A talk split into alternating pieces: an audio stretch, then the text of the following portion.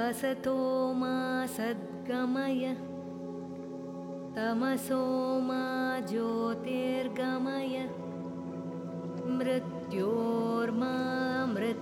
गमय ॐ शान्ति शान्ति शान्तिः Namaskar，欢迎大家一起进入甘乃夏空间。 我们将在这里分享我们在印度的生活经验，以及阿育吠陀生活的点滴。Hello，大家好，我是 Sonia。今天呢，又要跟大家讲一个印度重要的节庆，就是我们的排灯节。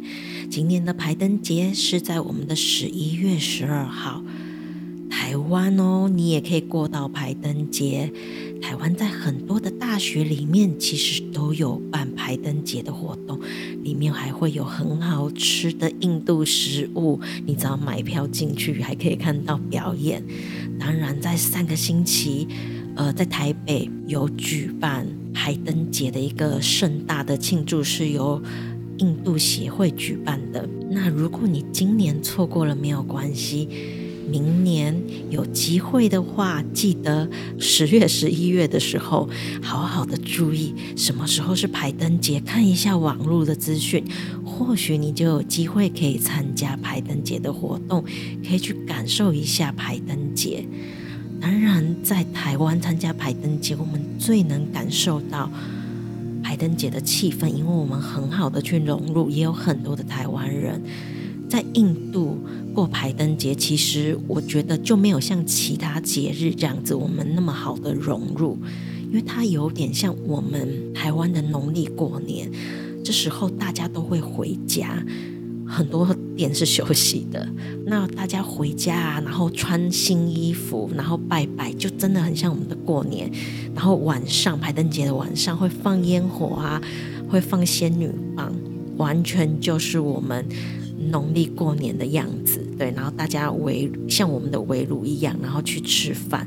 所以，如果我们不是印度人，你很难进去人家家里去吃年夜饭，除非你有很熟悉的朋友，你才能感觉到这种过节的气氛。不然，你一个人去路上看人家放鞭炮也是很奇怪，就是他没有那么好去融入。但是在台湾。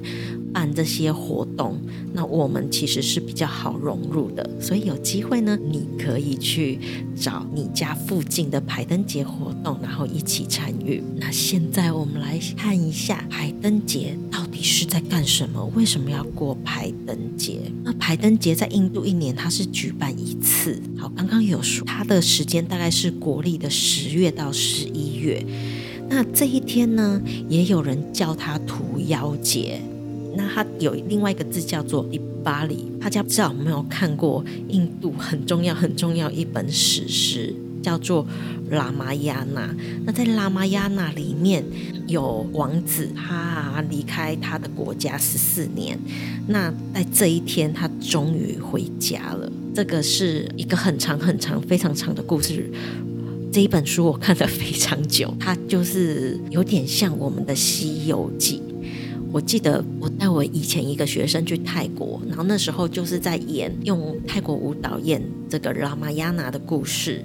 那我就问学生说：“哎，你看得懂在演什么吗？”因为语言不通嘛，所以他就说：“哦，他觉得是在演《西游记》。”嗯，就是在语言不通的一个状态下去看表演，他会觉得哦，他是在演《西游记》。好，所以呃，拉玛亚纳。真的，真的就很像《西游记》，一个王子他离开他的国家十四年，好，然后还有他的老婆西塔，好，那有十个头的怪物，就是把他的老婆抓起来，有猴神哈鲁曼去解救西塔，然后反正中间有非常非常多的故事，那最后在排灯节这一天，光明终于战胜了黑暗。所以呢，拉玛西塔还有猴神他们就回到原来的国家去了，这是一个庆祝的点。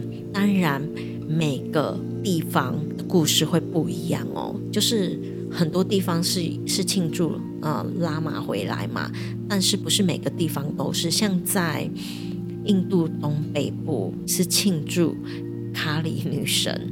好，然后不同的宗教，他们也会庆祝排灯节，但是他们的理由都会不一样。但是有一个理由是大家都想要去庆祝排灯节的，就这一天会去祭拜我们的财富女神拉什米。那可以去点蜡烛，就是各家各户他们会去点蜡烛。嗯，然后让拉什米这个财富女神可以看到，然后可以进到我们的家门，然后引来财富。哦，这个理由会是最大宗的理由。对，所以呢，在排灯节的夜晚，我们会去祭拜拉什米女神，就是我们会放象神跟拉什米女神在桌上。这一天，我们会换新的账簿。就是新的一年了，好，然后会去拿账簿去祭拜，记账的账簿去祭拜，然后会拿钱，嗯，去祭拜，就很多象征财富的祭拜仪式，好，所以也当然也会持咒，好，然后希望来年财富能找到我们，好，这是一个大家比较多会去庆祝排灯节的一个很重要的理由，那。现在我想要跟大家分享，除了这个刚刚有说嘛，它的由来以外呢，好，我来分享一个我印度很深的经验。因为我其实很少在排灯节出门啦，几乎都是在家跟我的房东他们去过排灯节。然后每年呢、排灯节都会收到朋友啊，还有房东的礼物，就超多的甜食啊、所以我那就是过排灯节，我可能橱柜里就有好多盒的甜食都吃不完。那当然，我们也要买甜食或是坚果啊、回送给朋友他们。有一次，我的学生去印度。刚好是去德里，那我那时候刚好是在德里，那我就想说啊，我也没有看到他，那我就想说，那好吧，他们那一天要去一个地方，一个印度人的家里去过排灯节，我就答应他，就说好，那我去看看你呀，看看有没有平安啊，所以我就决定说去看他，可是我真的没想太多。这个人呐、实在是很少一根筋。我没有想到排灯节的过年嘛，然后没有什么车子，可是我都已经答应了。好，然后我就准备好，好八点要到那里，那我就下去去叫车啊，然后要载我过去。结果发现我等了好久，怎么都没有车。我跟人家约的时间也都要到了，我一台车都没有等到。哎，好，然后。我就想啊，完蛋了，要食言了。然后我就去跟呃我家对面的商店，嗯、呃，其实蛮对面的，很大的大马路对面的那个商店，我就问，哎，怎么都叫不到车？啊，后来他就帮我问，就很好心，他就帮我问，那就问到，反正有一个陌生人，他要骑摩托车去一个地方，那在中间他再请我去换车这样子。后来我就想啊，好吧，那我就很大胆，因为我就觉得我都答应别人，然后要去看别人了，所以我就很大胆，就坐上了别人的摩托车，一个男性的摩托车，我就坐在后面，对，他就把我载到一个捷运站，离那里很近的捷运站，然后他就把我载到那那附近，然后把我放在那里，叫我在那里等嘟嘟车，对，然后我就在那里去等嘟嘟车，好，然后等了真的有等到嘟嘟车，哎，对，然后就。等到嘟嘟车，然后就帮我载过去。这是一个我从来没有想过的旅程，我从来没有想过我会干这些事情。嗯，然后坐陌生人的车上去，然后还是在排灯节的夜晚。然后当然啦，庆祝完吃完饭以后回来就没有车了。我心里还在想，完了，那我要怎么回家？哦，幸好，嗯，就印度人有开车载我回家。不然我真的就那一天我就会非常惨，我不知道要流落街头在哪里去。所以这个经验跟大家分享是要跟大家讲说，其实，在迪瓦里的时候，嗯，很多人家他们都要回去，嗯，跟家人聚会，然后要去吃像年夜饭的餐，所以。你如果排行程要出去，其实是会有像我一样风险，可能回不了家的。好，然后那时候也没有什么店，他们也会哦，会整理店，整理得很干净，还有家里，就像我们过年一样啊。然后他们就开始要打烊了。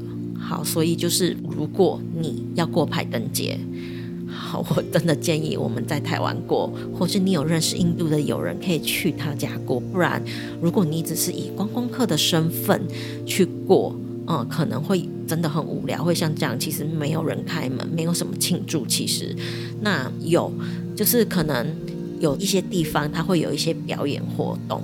但是不如其他的节庆，像我们可以一起去拜拜游行，你有加入的感觉没有？就顶多就是有一些大型的演出，有些可以看这样子。但是其他的让你很融入迪瓦里，就是你看到很多人在点灯，然后放鞭炮，嗯，然后玩仙女棒，那你就不太会有融入的感觉。除非你自己有朋友在那里，那呃你才会比较融入排灯节。